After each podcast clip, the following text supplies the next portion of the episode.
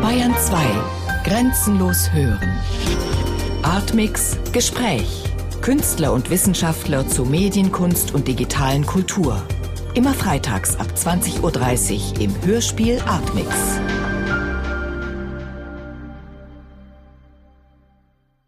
Herr Farin, 1979 wird der Roman Die Fälschung von Nikolaus Born veröffentlicht. 1981 kommt Volker Schlöndorffs Filmversion in die Kinos und 2009 das Hörspiel ins Radio.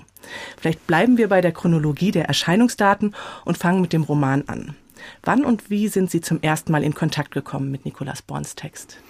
Also ich habe zuerst die erdabgewandte Seite der Geschichte gelesen von ihm, einen Roman, ein, man könnte sagen, Liebesroman, einen schmerzlichen Liebesroman. Und ähm, das äh, hat mich begeistert. Also das war ein Text, den ich sehr intensiv und stark fand. Und äh, deswegen habe ich dann, als die Fälschung erschien, vor immerhin 30 Jahren, dann tatsächlich äh, mir auch die Fälschung damals zu Gemüte geführt. Äh, den Schlöndorff-Film habe ich dann natürlich auch gesehen.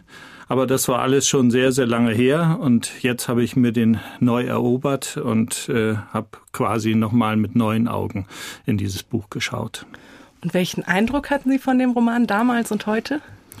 Äh, damals muss ich sagen, fand ich ihn, äh, ich sage es ganz offen und ehrlich, sehr wehleidig und in äh, einer, ja, sagen wir mal, unangenehmen Weise jammernd. Ähm, ich habe die, diese Meinung äh, in diesen 30 Jahren jetzt revidieren können und müssen. Ähm, ich halte das jetzt wirklich für einen Roman, ähm, der äh, entscheidend die Zeit von damals uns näher bringt und uns auch mit einer Situation konfrontiert, äh, nämlich einer, ja, einem Verlust von selbst, ähm, wie das ähm, schon ganz, ganz lange Zeit nicht mehr der Fall war. Und äh, ich halte diesen Roman tatsächlich jetzt nach 30 Jahren nach wie vor für aktuell. Können Sie uns kurz erzählen, worum es da geht in der Fälschung? Also ist die Geschichte eines Journalisten, Georg Laschen, der von Hamburg aus nach Beirut geschickt wird, um dort äh, über den Bürgerkrieg zu berichten. Dieser Bürgerkrieg äh, ist sehr blutig. Äh, es sind mehrere Parteien, Muslims, Palästinenser, Drusen, Christen. Also es sind äh, eigentlich äh, alle Parteien verstritten. Alle Parteien versuchen sich umzubringen. Äh, man weiß nicht so ganz genau, woraufhin dieser Bürgerkrieg äh, läuft. Also das heißt, das ist eine äh, chaotische, anarchische Welt, in die er da hineinkommt. Er kommt mit sehr viel Problemen in diese Stadt Beirut. Er hat mit seiner Frau ja eine große Entfremdungsphase hinter sich.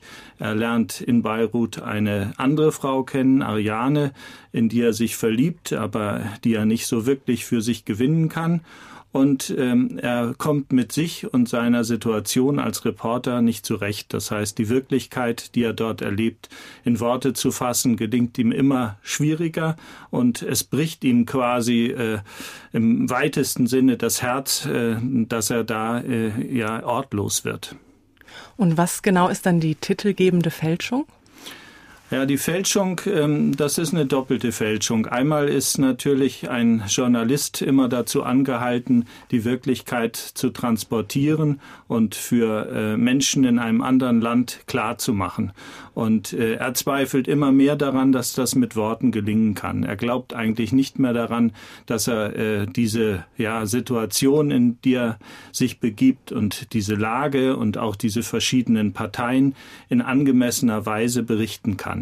Er muss das aber und er muss das in einer kurzen Form, er muss äh, das in schlagwortartigen Sätzen machen und vor diesen Hülsen, die er dazu benutzt, äh, hat er Angst und die will er einfach nicht. Und ähm, sein Zustand der Entfremdung äh, bringt ihn aber dazu, äh, immer wieder sich damit zu äh, ja, auseinanderzusetzen, äh, wie die Wirklichkeit ist und wie er das in Worte fasst. Zugleich ist er aber auch äh, in einer Fälschung äh, befangen, nämlich in einer Fälschung seines eigenen Lebens. Das heißt, er glaubt, dieses Leben hat Sinn, er glaubt, er hat Menschen, denen er zugetan ist und versucht sich das auch immer wieder einzureden, aber auch dieses entgleitet ihm und auch da verliert er jede Form und jede Fassung. Und dieses Auseinanderklaffen von Berichterstattung und Wirklichkeit, glauben Sie, das Nikolaus Born damit primär Sprachkritik formuliert oder eine Kritik am Berufsstand des Kriegsjournalisten? Also ich glaube, das ist zweierlei. Also die Sprachkritik, die kommt automatisch, weil äh, wenn man den Worten nicht mehr vertraut, dann vertraut man natürlich auch seinem Berufsstand nicht mehr. Aber es ist so, dass äh, diese politische Lage in Beirut so äh, völlig unübersichtlich ist und dass er eigentlich überhaupt gar keine Haltpunkte hat. Also er weiß gar nicht, für welche Partei er sich engagieren soll. Er sieht kein Gut und Böse. Er kann eigentlich nichts greifen. Und immer wenn er greift, ja, greift er in irgendwelche schwammigen Welten, äh, wo er mit großem Abstand äh, registriert, dass diese Grausamkeit, die er da erlebt, fürchterlich ist. Aber ähm, er kann sich auf keine Seite schlagen und ist deswegen deswegen hin und her gerissen. Und äh, dieses Hin und her gerissen sein, äh, ja, das transportiert auch der Roman. Es gibt äh, eben kein Gut und Böse, es ist alles eins. Und inwieweit ist dann der Name des Protagonisten Georg Laschen ein sprechender Name? Ja, das hatte ich vorhin schon mit diesem Wort wehleidig oder jammernd ausgedrückt. Also es ist ein äh, Mensch, der keine festen Konturen hat. Es ist kein Mensch, der äh, mit einer äh, klaren, übersichtlichen Strategie in diese Stadt geht. Äh, er kämpft mit sich, mit seinen Gefühlen, er kämpft mit äh, seiner politischen Einstellung, er versucht zu verarbeiten äh, diese wirklich entsetzliche Grausamkeit, äh, der da begegnet und kann auch die nicht wirklich für sich nutzbar machen, weil all das ihn immer wieder ja hin und her wirft und, und zerstört auch. Und ist dann der Roman mehr ein Psychogramm oder ein Gesellschaftsporträt? Also ich denke, er ist beides. Also es ist natürlich ein äh, Mann, der aus einer relativ sicheren Welt, äh, aus Deutschland, in ein Land kommt, was äh, dauernd von Bombenhagel, von Maschinengewehrsalven, von all diesem äh, erschüttert wird. Und äh, er sieht dauernd Blut, er sieht dauernd Zerstörung und äh, zu Hause ist sowas noch wie heile Welt. Aber diese heile Welt äh, ist äh, irgendwie auch erstarrt. Also das heißt, alles, was in Deutschland spielt, ist sehr kalt. Es ist nicht nur die Beziehung zu seiner Frau Greta kalt, sondern es ist auch kalt. Es ist nicht nur Dezember und Januar, es ist einfach gesellschaftlich irgendwie alles festgefroren. Und äh, aus dieser ähm, ja äh, Verharschung kommt er in eine Welt, die lebendig ist, aber diese Lebendigkeit bedeutet Tod und mit äh, diesem Tod muss er sich dauernd auseinandersetzen. Für mich war beim Lesen auch spannend, dass Laschen, der ja doch Journalist ist, in dem, wie er seine Umwelt aufnimmt, von extremer, ja fast überspitzter Subjektivität geprägt ist. Und meinen Sie, dass diese Unmöglichkeit, eine objektive Perspektive aufs Geschehen finden zu können, auch ein Strang des Romans ist? Ja, also als Kriegsreporter kommt man ja äh, meist in ein Land, das man nicht so unbedingt gut kennt. Und äh, man ist dort, äh, ja, man muss sich orientieren, man muss sehen, wo, wo man seine Informationsquellen bekommt. Man muss eben diese Haltepunkte auch äh, dort äh, sich schaffen. Äh, Laschen hat aber gerade diese Kraft nicht. Das heißt, er kommt äh, selber sehr wackelig dort an und ähm, die Leute, denen er begegnet, die wollen ihn natürlich für ihre Zwecke einspannen, aber ähm, auch das gelingt nicht wirklich, weil er sich zu nichts entscheiden kann. Also dieses Wort Laschen, äh, das ihn ausdrückt mit seinem Namen, er ist lasch und er kann sich selber nicht in so einem guten Sinne ermannen, dass er einfach ja eine Haltung bekommt. Also ihm, ihm zerfließt die Welt. Und äh, das ist immer wieder das Thema äh, dieses Romans. Born hat ja die Fälschung mit letzter Kraft wirklich geschrieben. Im November 79 wird der Roman ausgeliefert. Wenige Tage darauf stirbt er, keine 42 Jahre alt geworden, an Lungenkrebs. Meinen Sie, dass man das in dem Roman spürt, dass es so eine Art Vermächtnis des Autors ist? Also das ist natürlich eine Psychologisierung, wenn man das jetzt so liest. Äh, aber äh, diese Todesstimmung äh, ist sicher nicht nur äh, durch den Bürgerkrieg in Beirut gegeben, sondern die ist auch in dieser Figur angelegt. eine Figur, die einfach nicht mal in den zwei Kindern, die er in dem Roman hat, ähm, ja noch einen Haltepunkt findet. Und das ist eine ganz, ganz große innere Spannung, in der er da steht, aber es ist zugleich auch ja so, so eine stille Hoffnung immer in diesem äh, Menschen. Und ähm, diese Figur Georg Laschen, äh, die, die hat äh, eine leichte Utopie. Es wurde auch mal gesagt, er sei ein utopisch, utopistischer Autor, aber ähm, äh, er macht sie zugleich wieder kaputt, weil dann begegnet er wieder diesem äh, Sterben und dann ist für ihn auch die Welt zu Ende. Und man kann sicher äh, auch diese Angst vor dem Tod äh, in dieses Buch hineinlesen. Volker Schlöndorff verfilmte 1980, 81 den Roman Die Fälschung im Wendland und in Beirut mit Bruno Ganz als Sensationsreporter, Georg Laschen und Hanna Schikula als Ariane. Ich hatte beim Ansehen des Films den Eindruck, dass der Film der Komplexität der Vorlage nicht so richtig gerecht werden kann und dass der Hauptaspekt des Romans, nämlich halt auch diese Sprachkritik, wie wir vorhin auch besprochen haben, kaum zum Tragen kommt. Wie haben Sie den Film gesehen? Also das ist natürlich sehr, sehr schwierig, das umzusetzen, äh, Sprachkritik in Filmsprache. Äh, das ist natürlich, wenn man so will, Metaebene. Ähm, der Film ist sehr eigenartig. Er ist an Originalschauplätzen gedreht, während die Kriegshandlungen noch stattfanden. Die äh, Menschen, die dort mitspielen, sind zum Teil tatsächlich involviert in diesen Bürgerkrieg. Und es treffen zugleich äh, bei der Inszenierung vom Volker Schlöndorff zwei total verschiedene Schauspieltypen aufeinander. Bruno Ganz, der äh, elaborierte äh, Theaterschauspieler, der an der Burg oder mit Peter Stein irgendwas machen könnte, und Hanna Schigulla, die vom Antitheater Fassbinders herkommt. Äh, die beiden passen nicht wirklich zusammen. Und ich glaube, dass äh, der Film krankt daran, ich würde sogar behaupten, dass sie sich beide nicht gemocht haben. Der krankt daran, dass man diese Liebesbeziehung Beziehung den beiden nicht wirklich abnimmt. Äh, insgesamt ist der Film aber trotzdem interessant, weil äh, Beirut äh, gezeigt wird äh, in seiner Zerstörung und in seiner ja, äh, Gewalttätigkeit. Und äh, das bringt der Film gut rüber. Aber jetzt gerade vor dem Hintergrund, dass er wirklich an Originalschauplätzen sozusagen im Kugelhagel gedreht wurde, ähm, würden Sie mir zustimmen in der Einschätzung, dass eigentlich Schlöndorff das macht, was Born kritisiert in seinem Roman, nämlich ähm, Schreckensbilder für die heimischen, warmen Wohnzimmer des Westens zu produzieren? Also es hat was Vordergründiges, wenn man vor den Kulissen zerbombter Häuser äh, solche Aufnahmen macht. Und äh, die Dialoge, die Schlöndorff äh, aus dem Roman extrahiert, und es gibt in dem Roman äh, bekanntlicherweise ganz wenig Dialoge nur, ähm, die sind natürlich in irgendeiner Weise künstlich. Also das heißt, es ist eine künstliche Welt, die er darstellt und äh, wenn man es böse formuliert, ist Beirut eine Kulisse. Andererseits, dadurch, dass er es aufgenommen hat, hat man jetzt Bilder von diesem Beirut und äh, die sind dann doch wieder intensiv. Also ich bin hin und her gerissen. Es ist beides. Es ist äh, Kulisse und es ist zugleich auch dokumentarisch. Und dieses Vorgehen des Films ist ja eine vollkommen andere als ihre mit der Hörspieladaption, in der sie ja kaum also oder gar keine bebildernden oder realistischen Klänge einsetzen. Glauben Sie, dass das auch ein Beispiel ist für den Unterschied, wie die Medien funktionieren als Film und als Hörspiel? Also ich habe mich entschieden, äh, auf jede Form von O-Ton, auf jede Form von Geräusch, keine Maschinengewehrsalven, keine Explosionen.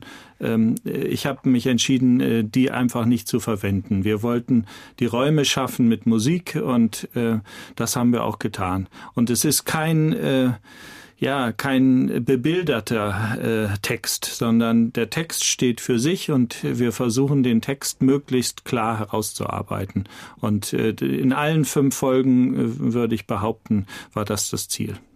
Für Born hat das Kino ja auch einen starken ästhetischen Reiz und eine, hat eine zentrale Rolle gespielt. Glauben Sie, dass so ästhetische Stilmittel vom Film sich auch im Roman Die Fälschung finden lassen?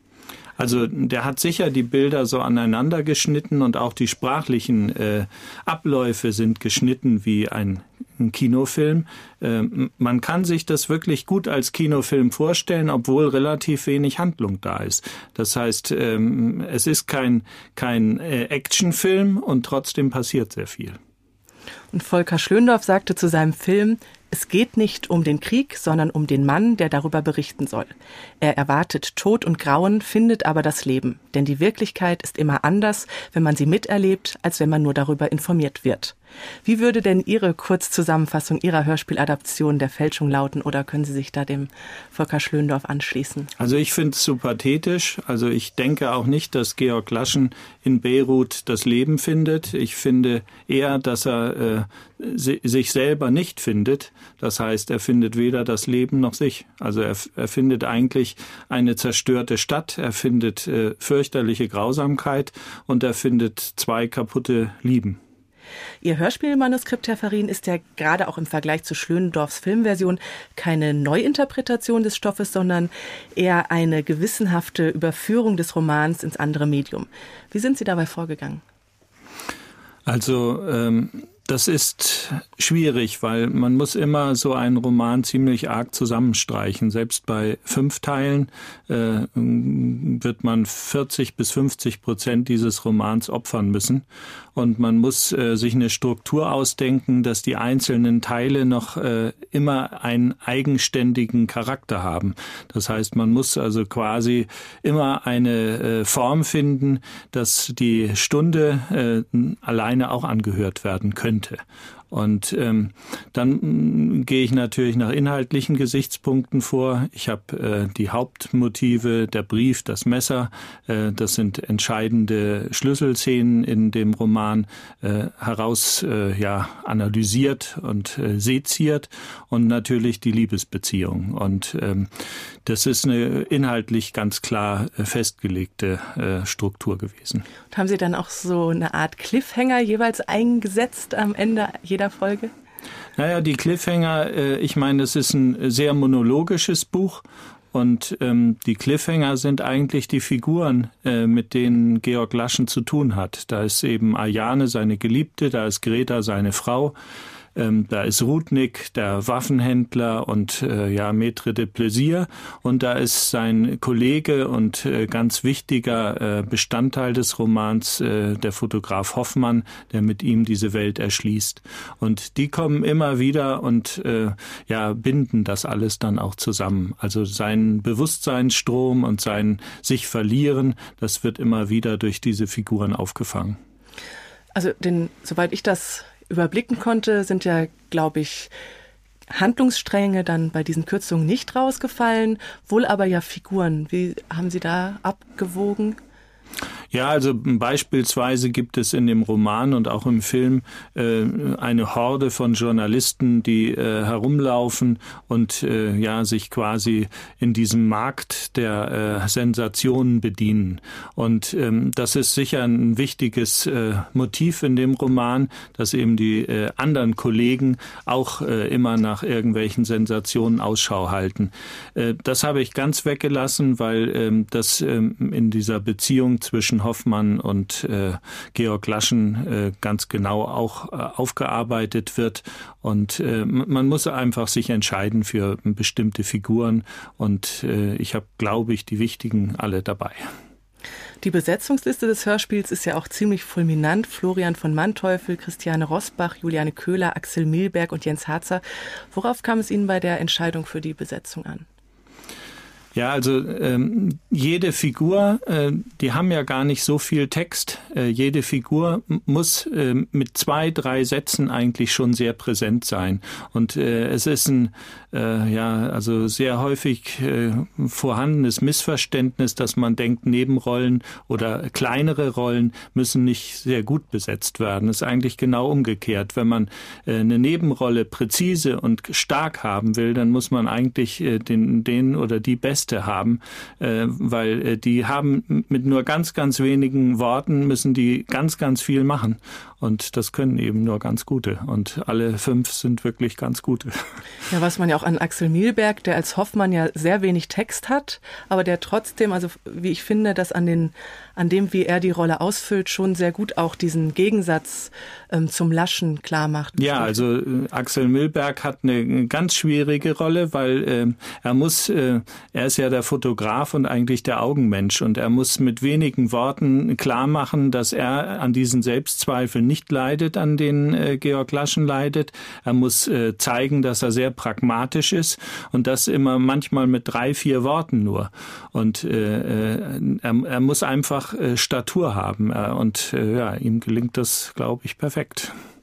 Außer den Sprechertexten und der Komposition kommen ja, wie Sie auch vorhin gesagt haben, keine Geräusche zum Einsatz. Gab es denn mal die Überlegung, so wie halt in der Filmversion O-Töne einzusetzen?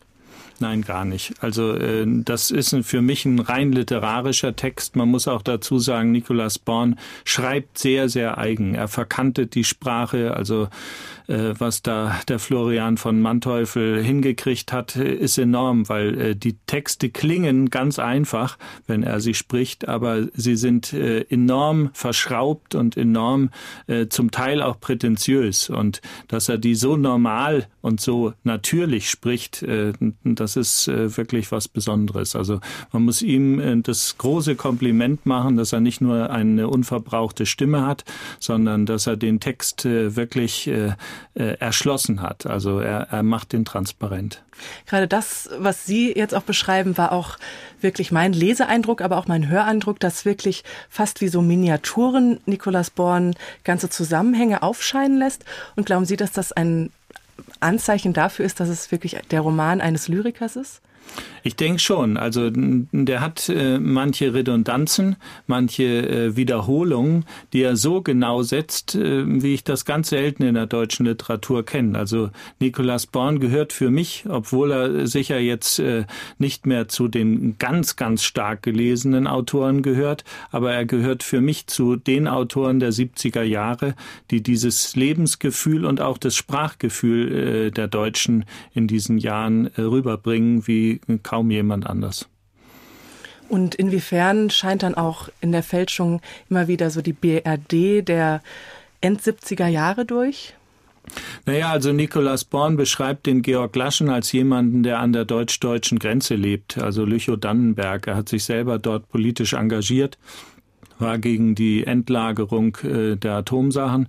Und äh, er hat dort einfach auch gemerkt, da ist äh, äh, der Kalte Krieg gewesen, da ist äh, der eiserne Vorhang spürbar. Und auch dieses Gefühl, dass da irgendwie die Welt zu Ende ist, also auch wenn man dann ab und zu nach Hamburg fährt, äh, in Lüchow-Dannenberg äh, war damals einfach Schluss und äh, da konnte man auch nicht einfach so rüberhüpfen. Und äh, diese Stagnation, die in der äh, Gesellschaft damals herrschte, die hat er in diesem Roman eben auch sehr genau eingefangen. Aber gleichzeitig finde ich, wenn man diese Passagen über den Bürgerkrieg im Libanon liest, der ja von 75 bis 1990 dauerte, der ein Krieg aller gegen alle ist, ist es trotzdem ganz oft unklar, um welche Zeit es sich handelt für den Leser oder auch für den Hörer des Hörspiels. Ist das jetzt im Jahr 2000, im Jahr 2006, in den 70er bis 90er Jahren oder gar heute? Und haben Sie diese Unsicherheit der zeitlichen Zuordnung im Hörspiel auch durch Ihre Inszenierung unterstützt? Ich denke, das hat sich bis heute leider nicht geändert, auch wenn jetzt die Kriegshandlungen vielleicht äh, überschaubarer geworden sind und nicht mehr ganz so äh, krass und so zerstörerisch. Aber ähm, das ist noch kein befriedetes Land und das wird auch lange Zeit kein befriedetes Land werden, äh, leider. Und ähm, Nikolaus Born hat das natürlich gespürt. Und wenn wir äh, heute in solche Länder fahren, dann äh, kriegen wir das natürlich nur oberflächlich mit. Aber diese Stimmung der Zerstörung und diese Zerstörung ist nicht nur eine Zerstörung der Häuser, sondern auch eine Zerstörung der Seelen. Äh, ja, die hat er ganz genau äh, wiedergegeben. Born war ja selbst 1977 für zweieinhalb Monate nach Beirut gereist, um an den Kriegsschauplätzen für die Fälschung zu recherchieren. Gleichzeitig basiert der Roman auf, aber auch auf den Erfahrungen des Sternreporters Kai Hermann, der auch, also Leuten wahrscheinlich bekannt ist durch Christiane F. wie Kinder vom Bahnhof Zoo. Und Diesen Kai Hermann hatte auch der schwer erkrankte Born damals gebeten, die Fälschung bei der Buchmesse vorzustellen. Wissen Sie, wie nah Nikolaus Born seine Figur des Laschen an der Person Hermann orientiert hat? Also das waren quasi Nachbarn und äh, die in Lüchow-Dannenberg, äh, das, das war so eine quasi Insel, äh, ein, ein, ein Sommerhaus und auch ein Lebensraum äh, der Hamburger Journalisten. Und äh, ihn kannte er persönlich und hat sich aufgrund von dessen Reportagen äh, auch in Beirut umgesehen. Das heißt, er hat sich ganz genau äh, quasi äh, das angeschaut, was der vor Monaten und Jahren beschrieben hat und ähm, ist auf dessen Spuren gewandelt. Und insofern hat das natürlich miteinander zu tun. Trotzdem ist es was anderes, weil äh, er beschreibt einen anderen Menschen, er beschreibt einen Menschen, der äh, auf der Suche äh, ist und äh, eigentlich wahrscheinlich sogar weiß, dass er nichts finden wird. Also sind eher so die äußeren Begebenheiten angelehnt und sozusagen das Innenleben der Figur. Ja, ich, ich, glaube nicht, dass es ihm um den Bürgerkrieg in Beirut ging. Ich halte ihn auch nicht für einen politischen Aktivisten, Nicolas Born. Ich halte ihn eher für einen Menschen, der mit äh, großer Sensibilität versucht zu verstehen, was äh, Menschen bewegt, äh, die äh, im Fremden herumtappen. Und äh, er lässt ihn herumtappen und lässt ihn wirklich nichts finden. Also es ist ein ganz großer äh, ja, Verlust eigentlich auch von Menschenwürde, von, von äh, Hoffnung, äh, der in diesem Roman immer wieder durchscheint äh, und dann immer wieder so kleine Sprünge äh, heraus, aber so richtig, also eigentlich bleibt er in dieser Hoffnungslosigkeit und Ohnmacht stecken. Zurück zu Ihrer Hörspieladaption, in der die Musik eine große Rolle spielt. Wie sah Ihre Zusammenarbeit mit dem Komponisten Zeitblum aus? Also ich habe mir von Georg äh, Zeitblom gewünscht, dass er mir Kennmusik macht, also äh, Musik der 70er Jahre, die große Panoramen äh, zeigte, die bei einem Panoramaschwenk, also wir haben auch viel Filmmusik gemacht, äh, einfach äh, das laufen lässt, dass also ähm, das ein eigentlich alles äh, mitnimmt und alles begeistert und alles auch äh, trägt, was man sieht. Und ähm, ich finde, dass diese großen Flächen, die er da geschaffen hat mit seinen Musikerkollegen, ähm, dass die dieses äh, Hörspiel ganz stark auch äh, rhythmisieren und ihm diese Kraft geben. Und wissen Sie, wie nah am Text er seine Komposition erarbeitet hat? Ja, wir haben also äh, uns natürlich über den Film und den Roman unterhalten, aber es, sollte eigentlich mehr äh, eine atmosphärische Geschichte sein. Es sollte äh, die, die Worte äh, gut halten und äh, auch die Geschichte gut halten, weil es eben so wenig Handlung gibt. Und äh, äh ich finde, äh, in dieser Kombination äh, der Musik, die trägt diese Worte. Abschließend kurz als letzte Frage. Für die Hörspielproduktion haben Sie Nikolaus Borns Roman viele Male gelesen und dann auch gehört. Wie hat sich der Text in diesen Lektüren für Sie verändert?